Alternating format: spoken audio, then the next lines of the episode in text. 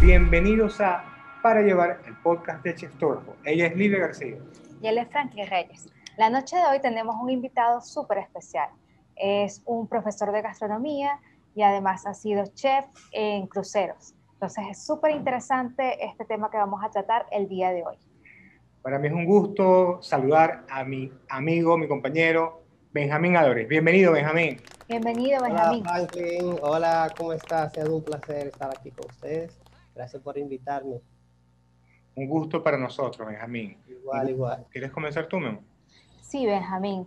Cuéntanos un poquito a toda la tribu de una forma breve acerca de tu experiencia, en qué áreas te has desenvuelto y cuál ha sido la que más te ha gustado o la que más te ha traído crecimiento profesional.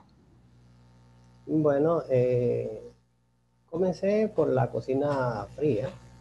Esa fue el área que más me gustó porque eh, me atraía mucho lo que eran las presentaciones de los platos y me fue encantando y quería conocer un poco más de lo que era la cocina, entonces me interesé por trabajar con lo que es la comida caliente, en lo que ya ahí intervinieron muchos mis supervisores, me dieron la oportunidad en las escuelas que tenía la, la compañía donde estuve trabajando, me capacitaron muy bien y mira los resultados, ya han pasado los años, eh, he tenido ya muchas experiencias en hoteles tanto en mi país, aquí muy importantes, como son eh, Casa de Campo, que fue donde inicié, estuve en el Hotel Jaragua y en el Hotel Río, que es un hotel eh, de mucho prestigio en Bávaro, el Hotel Fiesta, y luego estuve en Providencial, en Tushanquecos, ahí estuve en el Hotel Odelpa, regresando a mi país, entonces después tuve la oportunidad de estar en los cruceros de costa, que le agradezco a ellos porque realmente ellos me dieron una, como lo que me faltaba, ahí aprendí todo lo que sé. Benjamín, ¿cómo, ¿cómo das ese salto o cómo fue esa experiencia de trabajar en, no sé si es correcto decirlo, en tierra, para luego embarcarte en esa aventura que es conocer el mundo como cocinero en un crucero?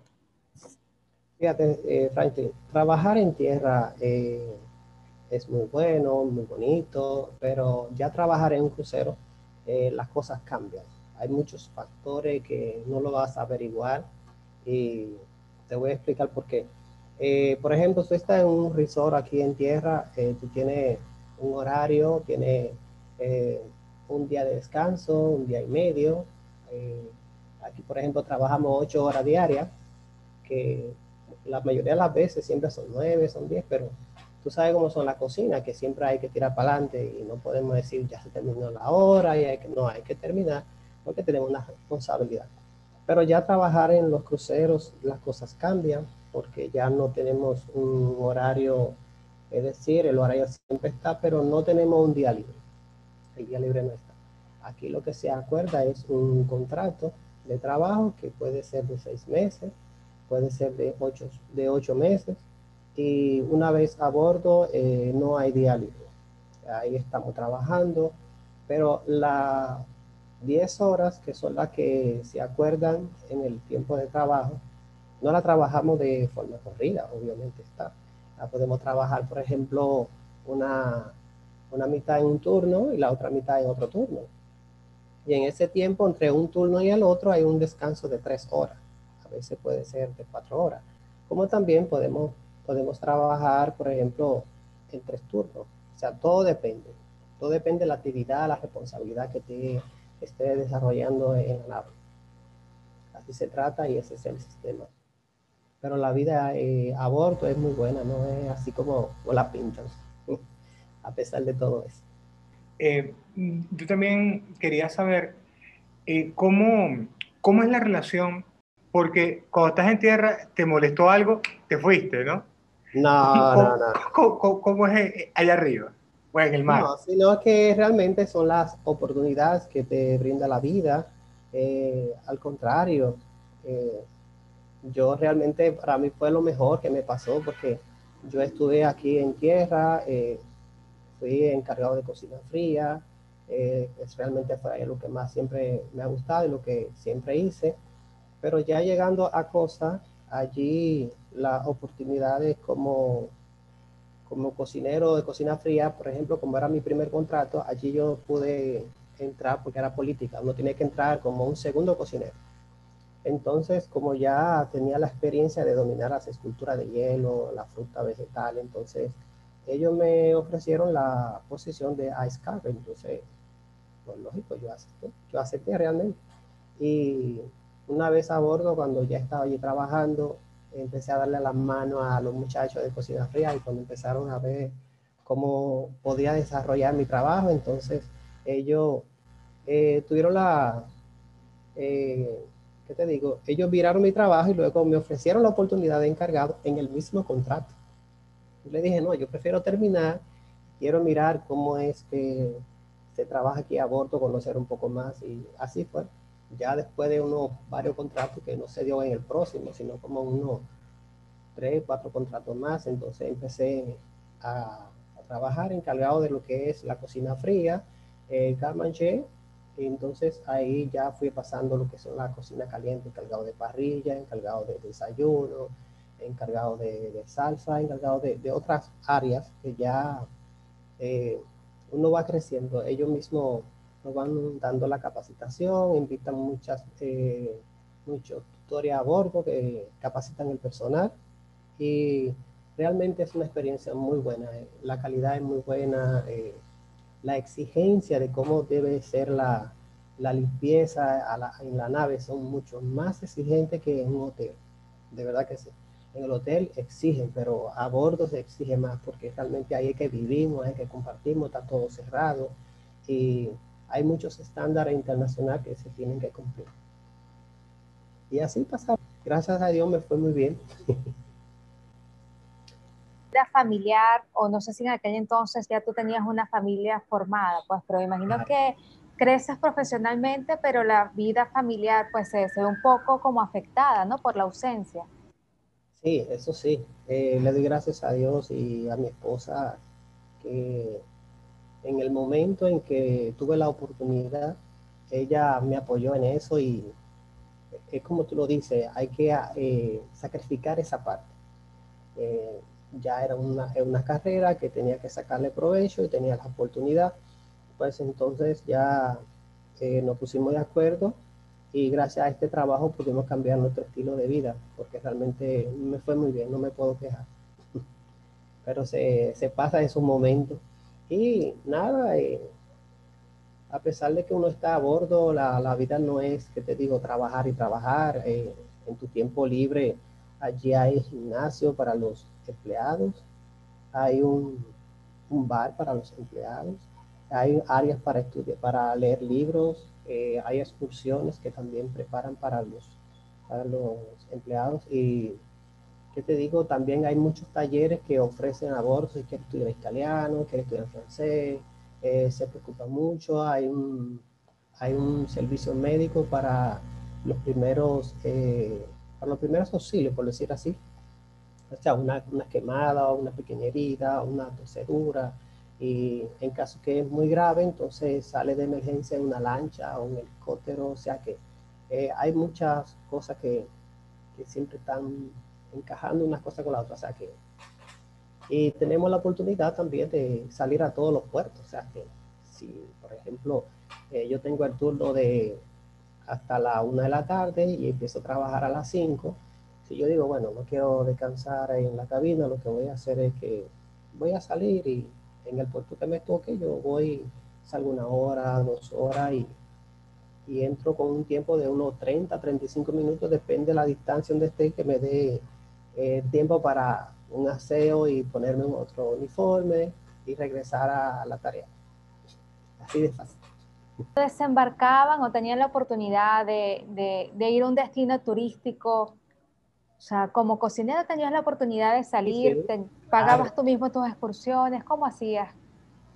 Bueno, eh, ya una vez fuera, uno es un turista, como en toda parte.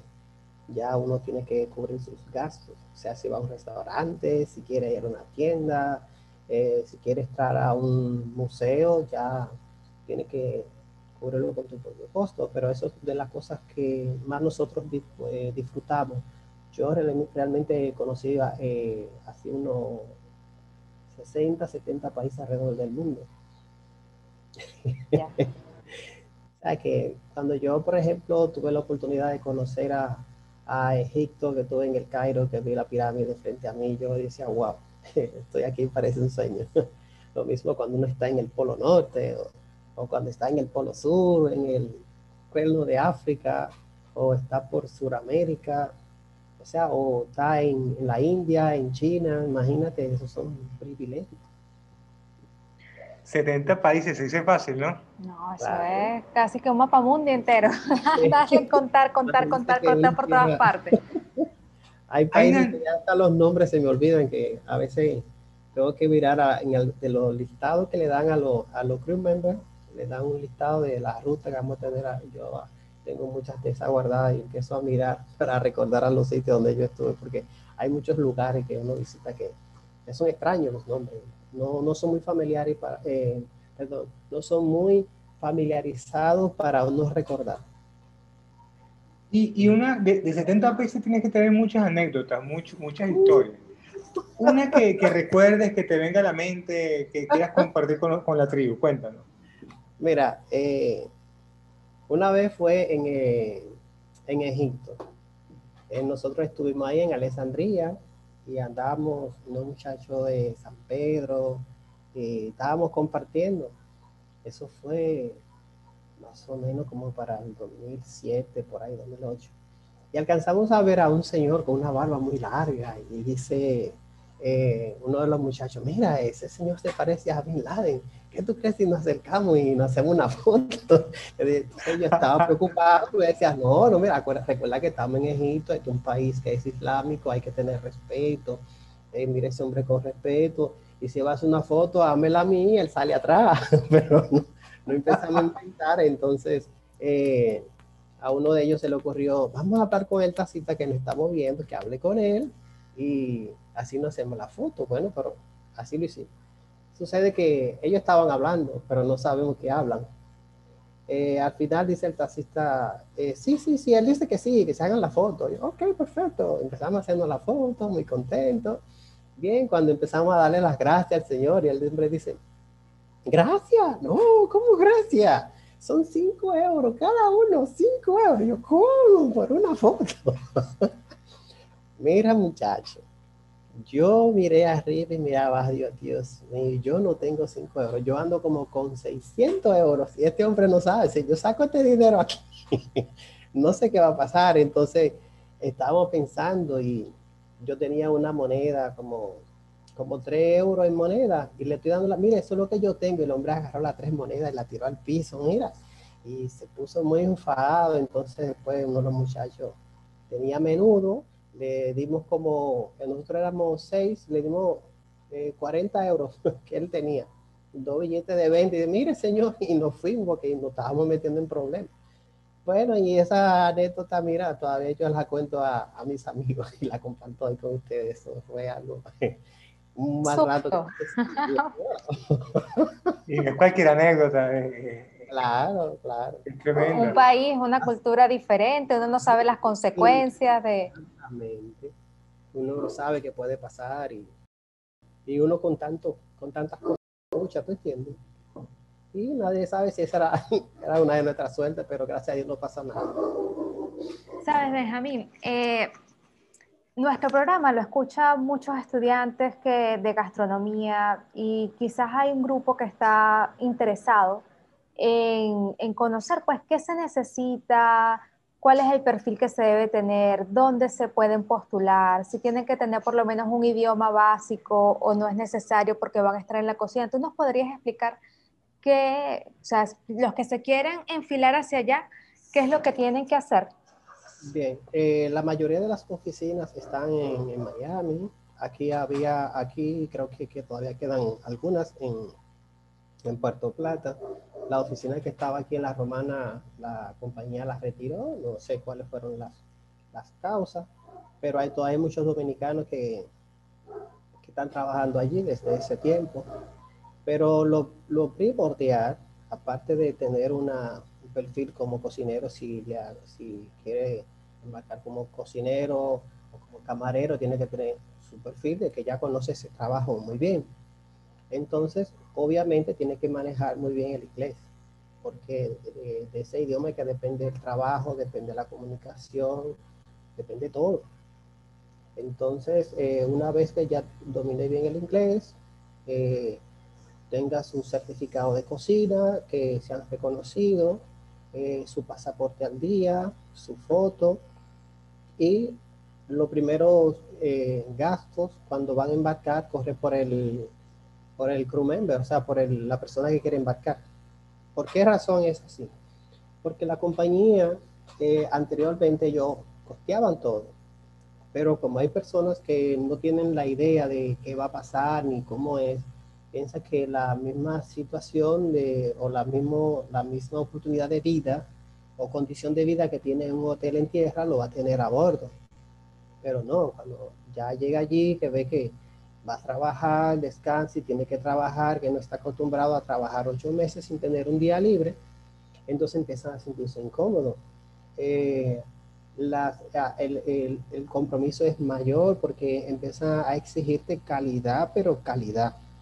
O sea que si allí, por ejemplo, decimos que tenemos que guardar el, la temperatura de los freezer, usted es responsable de esos reportes, tiene que cumplir con todas esas cosas las mercancías, la recesión de la mercancía, la manipulación, la higiene personal, todo eso tienen que cumplirlo. El área de eh, los desechos para separarlo, todas esas cosas hay que cumplir. Hay que también, eh, aparte de esa función, nosotros allí no solamente somos eh, cocineros, camareros, también somos marinos. Es decir, tenemos, tenemos una responsabilidad con la nave. ¿Qué quiero decir? Eh, todo crew member recibe un entrenamiento especial para estar en un equipo. Yo estuve en la oportunidad que estuve casi en todo. Hay un equipo de bomberos, un equipo de lancha, hay equipo de, rescate en, el agua, hay equipos que son para evacuar solamente el, el cliente en caso de evacuar las naves. En fin, van, hay muchos grupos. Entonces tiene que, tiene que cumplir con esos ejercicios, como le decimos el bodril. Cada vez que hay un bodril, la, cada vez que la, la, nave termina de hacer un crucero, que ya todos los pasajeros eh, desembarcan, cuando viene un nuevo grupo, hay que participar en el ejercicio junto con ellos. En ese ejercicio, si se toma media hora, 40 minutos, la cocina está parada. Y cuando ya termina, entonces tenemos que continuar esa tarea. Así que sí por ejemplo, yo acostumbro a, hacer mi tarea en nueve horas, ese día lo voy a hacer en once horas. O depende, ¿no? O sea, que todas esas cosas uno tiene que irlo haciendo y, y acostumbrándose. Si está, si está preparado para eso, eh, ese es su mejor lugar. Otro punto muy interesante, eh, la persona que va a trabajar allí a bordo no puede tener eh, algunas condiciones de vida, como por ejemplo el asma, puede tener eso. Eh, algunos huesos rotos, que tenga hernia, nada de eso, tiene que estar en perfecto estado. Porque eso es la, garantía de que, de que está sano, que va a hacer tu trabajo bien y que va a ser útil para todas las funciones que hay allí. ¿Existen, ¿Existen mujeres dentro de la cocina en los cruceros o es mayoritariamente hombres los que, los que están en el equipo de la cocina? Hay mujeres, hay mujeres. Hay, hay algunas cocinas que tienen eh, tres, cuatro mujeres, hay otras que nada más tienen una, hay otras que no tienen ninguna. Y ahora como la cocina está teniendo mucha demanda por los estudiantes que están en la universidad, las jovencitas se están inspirando más en la cocina, que antes se inspiraban más por bares, ama de llave o, camarera o represión, ahora se está inspirando más en la cocina. O sea que ya mañana pasado vamos a ver eh, un equipo solamente de mujeres o iguales. O sea, porque las cosas van cambiando y hay que irse adaptando. Sí, eso lo hemos notado. Hemos notado que, que, el mundo de la cocina está cambiando y, y creo que cambiando para bien, pues, ¿no? Cambiando para igualar, para igualar los géneros, ¿no? Mi consejo es para los jóvenes que si quieren embarcar, que no se lleven que es difícil, que aquello. Eh, Difícil puede ser, pero no imposible. Esa, esa era una de las palabras que yo escuchaba mientras yo estudiaba inglés, mientras yo me preparaba y conocí muchos muchachos que solamente duraron una semana en desembarcar. Y yo decía, yo tengo que ir, yo tengo que ir. Y yo duré allí casi 11 años y me fue muy bien. Ay, que la idea de hace un rato que estaba hablando es porque eh, la compañía eh, le exige que uno tiene que costear todo, es por eso. Porque entonces si la persona a la semana dice, no, yo me quiero ir a la casa, yo quiero renunciar, la compañía no puede decir que no. Entonces se va a perder todo el dinero del taxi, el dinero del hotel donde estuvo, el ticket aéreo y de vuelta, el entrenamiento, todo se pierde. La compañía pierde mucho dinero. Entonces estamos hablando de uno. Ahora imagínense que sean cientos al año. Pierden mucho dinero. Entonces ellos tomaron la decisión de que ya para el primer contrato tiene que correr por el, por el crew member. Sí, sí. Aguante, la inversión no es poquita. Yo aquí, eh, mi primera vez, por ejemplo, quiero embarcar en eh, Puerto Rico, Miami, el vuelo me va a salir en 400 o 500 dólares. O menos, depende, ¿verdad? Pero si voy a Europa me puede salir en 1200 dólares. ¿Me entienden? entonces las cosas cambian. Entonces, si ya yo embarco en, por ejemplo, en Alemania, le embarco en Venecia o qué sé yo, en cualquier puerto de, Europa, y ya con todo ese dinero abajo que hiciste el lío, hiciste préstamo, entonces tú dices, bueno, pero tengo que aguantar, no puedo eh, renunciar y tengo que aguantar y hacer el esfuerzo. Y ahí en ese esfuerzo va comprendiendo hasta que de repente termina el contrato y va a la casa un poco agotado, cansado, pero bueno, otra vez. Ahora, ¿cuál es eh, eh, el aliento de todo esto? Que las cosas económicamente que uno puede conseguir a través de ese trabajo no lo puede conseguir tan fácil en nuestro país, porque es una moneda desvaluada, de muy devaluada. Por ejemplo, eh, que en un crucero esté cobrando, por ejemplo, un 1.300, 1.500 dólares, y esa misma posición en tierra tú le estás haciendo por 400 dólares o menos.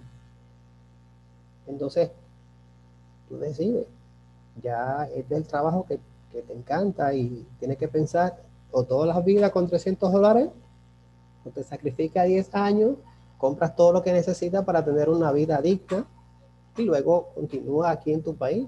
Eso fue lo que yo hice. yo antes no tenía mi casa, no tenía eh, dónde moverme. Gracias a Dios conseguimos todas esas cosas. Mis niños crecieron, mi esposa terminó su carrera, todo eso salió de ahí. O sea que eh, uno hace el esfuerzo, pero también hay resultados. Lo que hay que tener esa responsabilidad, tanto de uno mismo, de la familia, como del trabajo que uno, que uno tiene que hacer. Es así, hablando de eso, porque es que el mundo de la cocina, per se, quedado fuerte, rudo, y hay que tener pasión para eso. Más allá, o sea, porque el tema de, de irte a un crucero es un plus, ¿no? Que es el club de, marino. Pero la cocina es, es, fuerte. ¿Qué dirías tú, ya no solamente para el crucero, sino aquel estudiante que tiene esa visión hollywoodesca de, la cocina? ¿Qué es lo que se va a enfrentar y cómo tú lo, enfrentaste y, y, y, de qué te valiste para ser el chef que eres hoy en día? Bueno, lo primero es que la cocina tiene una responsabilidad como cualquier otra, pero como esta es la que conozco, yo digo que es la responsabilidad más grande. No sé si, si eh, las otras carreras van a decir, sí, pues, estamos de acuerdo contigo, pero yo sé que cada, cada carrera tiene una responsabilidad. ¿Por qué? Porque, mira, en un crucero de 4.000, 5.600 pasajeros, y hay que abrir un buffet, y ese buffet tiene un horario, nosotros no podemos jugar con eso. ¿Verdad que no? Si tenemos una tarea de hacer eh, las preparaciones eh, de hoy, las guarniciones, algunos cortes que tenemos que preparar, los, los cardos, lo que tenemos que preparar, tenemos que hacerlo hoy, no podemos esperar el día de mañana. Si mi horario es a las 7 de la mañana, yo no puedo llegar a las 7 y 15, pues esos 15 minutos para recuperarlo, eso, eso no puedo ponerlo encima de o en el hombro de mi compañero. ¿Me está entendiendo? Si realmente yo tengo que eh, entregar un, alimento caliente, yo tengo que entregarlo caliente. No puedo recalentarlo porque eso está prohibido. Yo tengo que entregarlo caliente. Y para entregarlos caliente yo tengo que respetar los horarios. Por ejemplo, si un alimento se toma un tiempo de, de 40 minutos, yo no puedo cocinar ese alimento a las 10 de la mañana si se va a servir a la 1 de la tarde. No se puede. O sea, que uno tiene que, que cocinarlo, que cuando ya termine la cocción, lo que falten como mucho sean 10 minutos. ¿Me está entendiendo? Entonces el alimento está en perfecta calidad. Entonces esas son responsabilidades. saber las cantidades de alimento que tiene que preparar. Esas son muchas las presiones que uno recibe a bordo. Que si la comida se terminó, que si la comida se quema, o se quedó salado, o tiene demasiada pimienta. Esas son de las cosas que, que no te la perdonan. Entonces tiene que tener eh, un carácter de todos esos, eh, todos esos detalles. Leer siempre el menú que va a servir en el día de mañana, ya tan pronto ya son las 4, las 5 de la tarde, ya sabe que ya todo está hecho. Lo que falta nada más procesar, empieza a mirar el menú de mañana y empieza a organizarte, no espere mañana, porque, o sea, hay que mantener el ritmo, ¿me entiendes? Entonces, si mantiene ese ritmo, tiene esa responsabilidad y siempre va a estar tranquilo. Pero imagínate que tú tengas un buffet y que diga que, por ejemplo, tú tienes eh, un plato que sale, por ejemplo, en el servicio hay paella. Estamos hablando de un buffet. Y el servicio es hasta las 12 y 15, son las 1 y ya no es paella. Y peor aún, que no tiene la mercancía en la cocina, que hay que, ahora hay que hacer un bono el almacén, que hay aquello. Cuando venga a preparar eso, ya terminó el servicio y la paella, ¿quién la termina? o sea, que son de las cosas que, hay que tener muy, muy, muy, eh, muy claro. O sea, que por eso es la presión. Eh, a veces yo veo esos concursos de, que, están por ahí, que no voy a mencionar sus nombres, que hacen cocineros, aquello. Y yo me río, digo, wow, ellos hacen la realidad porque eh, se ve como un show, pero en realidad no es un show.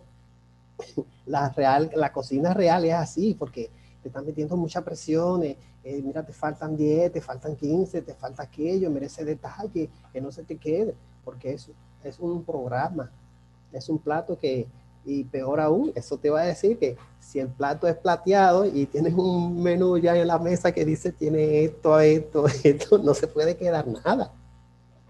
cuando uno trabaja plateado, la presión todavía es mayor todavía, mucho mayor. La salsa, las guarniciones, el corte de el corte que lleva, la presentación, el plato, etcétera. Todos esos detalles tienen que estar ahí. Porque ya cualquier cosa, una queja. Es decir, el cocinero parte de todo eso tiene que manejarse mucho con inteligencia emocional, ¿no? Exactamente, manejarse mucho con la inteligencia emocional. Saber que eso es normal. Eh, la cocina, por ejemplo, mi supervisor me grita, tira todo aquello, pero de repente me ve en el pasillo, me tira el brazo, me dice, vamos a jugar baloncesto, vamos a, aquí a la esquina a, hacer algo, a comer, a, compartir, ¿me entiendes? Pero, pero ya en el área de la cocina, cuando están furiosos, cuando están así, es que hay un motivo. Solamente mirarlo como es. Entonces la cocina se grita porque realmente hay mucho ruido. Imagínate todos los cuchillos, hay muchas máquinas, muchas aquello, entonces hay que levantar la voz. Sabes que yo he estado últimamente leyendo varios libros de, chefs reconocidos y todos recomiendan que es súper importante para que un chef crezca el inglés. ¿Podrías desarrollar esa parte, Benjamín, para que todos los chicos se animen y se motiven a, a estudiar? O sea, lo que pueden obtener y dejar de obtener a través de un idioma adicional. Bueno, si tiene un idioma después del inglés, ya estará perfecto. Eh, yo domino un poco el italiano, no tan bien como el inglés, pero sí el italiano, eso me ayudó mucho. El italiano eh, me inspiró porque hacer una compañía italiana, eh, nosotros de habla hispana, pero fuimos allí, llegamos allí ya dominando el inglés y ellos entonces hablaban un poco italiano, un poco español y un poco inglés, entonces se me dificultaba. Entonces yo una vez me puse a pensar, pero si siempre voy a durar ocho meses aquí y solo lo que hago es lo que ya yo sé hacer, tengo que aprovechar este tiempo. Entonces empecé a estudiar italiano a bordo, hay una escuela y me fue muy bien y aprendí. Y como tú dices, todos los jóvenes que quieren llegar más allá necesitan el inglés, necesitan el inglés. Eh, que no quiere que aquello como quiera al final necesita el inglés, porque te va a comunicar con el mundo. Aprende inglés y conquista el mundo. eso es así. Yo creo que ellos se van a animar y después de ver este video tuyo, se van a anotar en, un curso de inglés, Sí, sí. Eso es solamente una sola vez. Y a nosotros realmente no, eh, digo yo, me pongo yo en mi lugar, se nos dificulta más aprender el inglés porque nosotros, aún el que hablamos, no lo hablamos bien. Yo lo reconozco. Tenemos que aprender los dos. lo que pasa es que eh, ahí, cuando uno es un joven, eh, va mucha ilusión, mucha emoción al momento de escoger nuestras carreras. Y pasa eso, ¿no? Lo que decía Libre, que creemos que con hacer un curso o hacer un pequeño estudio ya conquistamos el 99% de la, de la, carrera. Y es ahí donde empieza la cosa. Es, ahí donde recién empieza tu educación real. ¿Qué, cómo, ¿Cómo crees tú, de manera sencilla, se le puede decir a, un, a un, joven, mira, aquí es donde empieza la cosa, aquí ahora es que vas a aprender? ¿Cómo, cómo se lo diría a alguien con la experiencia que tienes tú? Bueno, eh, yo le diría, bueno, eh, si piensas que estudiar, por ejemplo, cocina, que te toma seis meses, dice, hay demasiadas clases, muchas cosas que aprender, esto es difícil, no lo voy a lograr. Eso no es ningún inconveniente porque se puede resolver estudiando. El inconveniente empieza a donde ya tenemos que pisar la realidad. A donde, eh, ¿Qué quiero decir con esto? Bueno, ahora me capacité, pero yo soy una persona que estoy eh, concursando Ahora tengo que pelear por esa, por esa posición donde hay tantas personas que quieren la misma.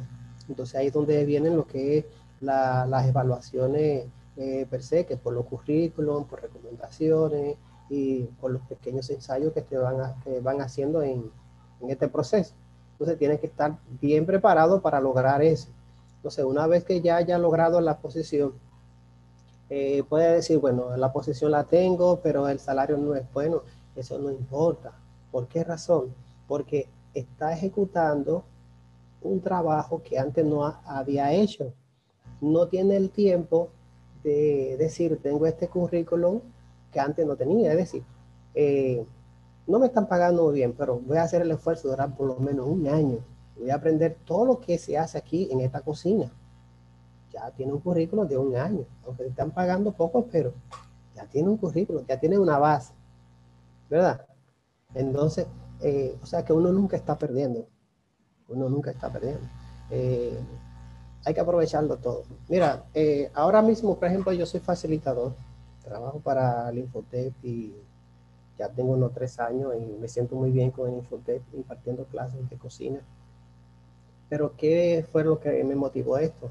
Eh, la compañía donde yo estaba se le ocurrió de embarcar a unos jóvenes para hacer como un, ensayo de qué pasa si, si subimos a algunos jóvenes a aprender a bordo que no pasen por una escuela. ¿Qué pasa si nosotros estamos capacitados para enseñarles? Eh, eso lo hicieron porque eh, cuando todas las monedas empezó a devaluarse, la empresa empezó a te digo, a buscar una forma de sobrevivir. El cliente, nosotros como, como colaborador y ellos como empresa, o sea que ellos hicieron un diseño que podamos sobrevivir los tres. Por un ejemplo, yo recuerdo que un, eh, eh, un kilo de, de, sandía salía, por ejemplo, eh, centavos de euro. Pero de repente un kilo de sandía estaba saliendo casi 3 euros, ya no es lo mismo. Entonces, toda la mercancía empezó, bueno, nosotros ganábamos en euros y de repente de euros nos cambiaron a dólar.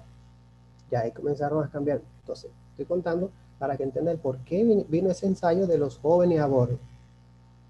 Cuando llegaron esos jóvenes ya habían estado ya en, en varias estaciones y de los seis o siete creo que eran, había uno como que todavía eh, no había encajado.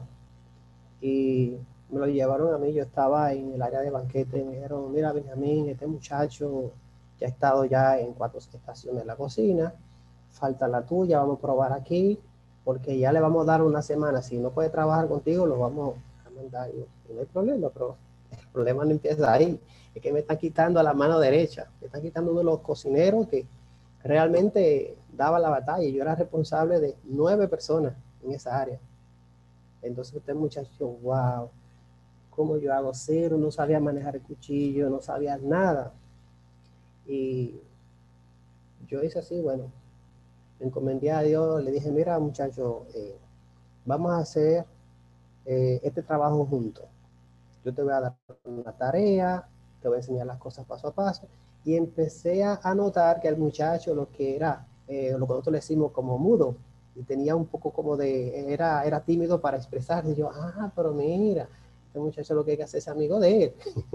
y empecé al paso y empecé a enseñarle los cortes básicos de las frutas, los vegetales, empecé a enseñarle los cortes de, la, de las carnes, comencé a enseñarle las estaciones y todo eso, y, también tenía dificultad con el inglés, que bueno, y yo lo hice con todo el amor y con todo lo que me, se me ocurría para, porque era la primera vez que hacía eso, y te cuento que en un mes. Ese era el más rápido que yo tenía. Él, es increíble, de Indonesia un muchacho. Entonces, el chef me felicita y pienso que ya me van a devolver el muchacho y ya se lo llevaron porque si eso era. Entonces me, ponen un botón, me dicen, a partir de ahora usted será un mentor. Usted va a empezar a capacitar a los muchachos que van a seguir estudiando porque dio resultados. Esto es un experimento, yo, perfecto. Entonces empezaron a pagarme algo más extra por ese trabajo. Entonces ahí es donde surge la, eh, la idea de seguir enseñando y ellos me capacitaron, obviamente está, me dieron un taller de, como mentor y llegando aquí a mi país, entonces fui a Infote y me capacité como facilitador de la metodología. Y aquí estoy.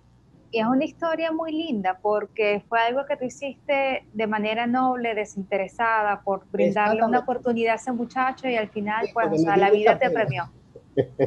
Realmente él me contó, me dijo, mira, yo estoy aquí porque mi familia no tiene nada, eh, donde yo vivo son como ocho niños y a veces unas latas de sardina, la destapamos y hay muchas, eh, muchas eh, verduras que son silvestres, que ellos las lavan y con eso van comiendo.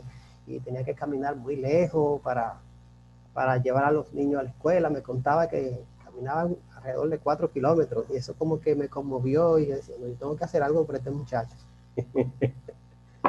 y nada, y qué te cuento, cuando yo desembarqué, ese muchacho me despidió llorando como si fuéramos hermanos de padre y madre.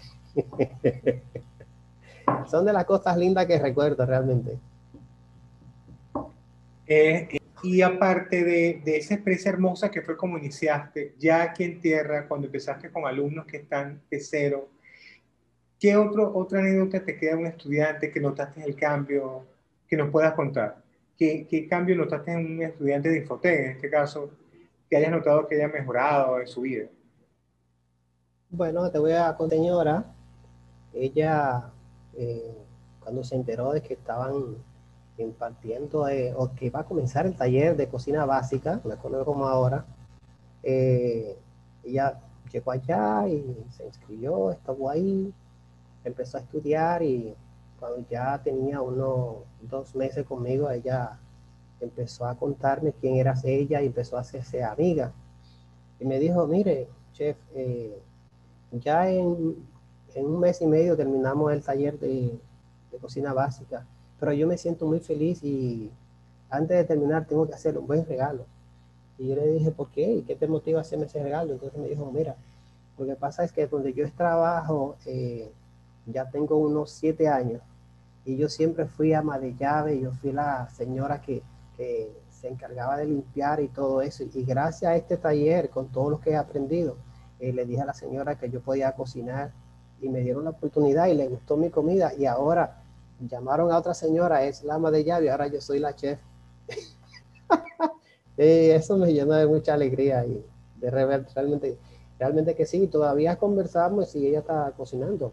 luego de eso ya hizo el curso de cocina fría, hizo el, el curso de, de, de cocina caliente y quedó pendiente de hacer el curso parrillero. Hasta ahí ella llegó. Después de eso no la volviera a ver más.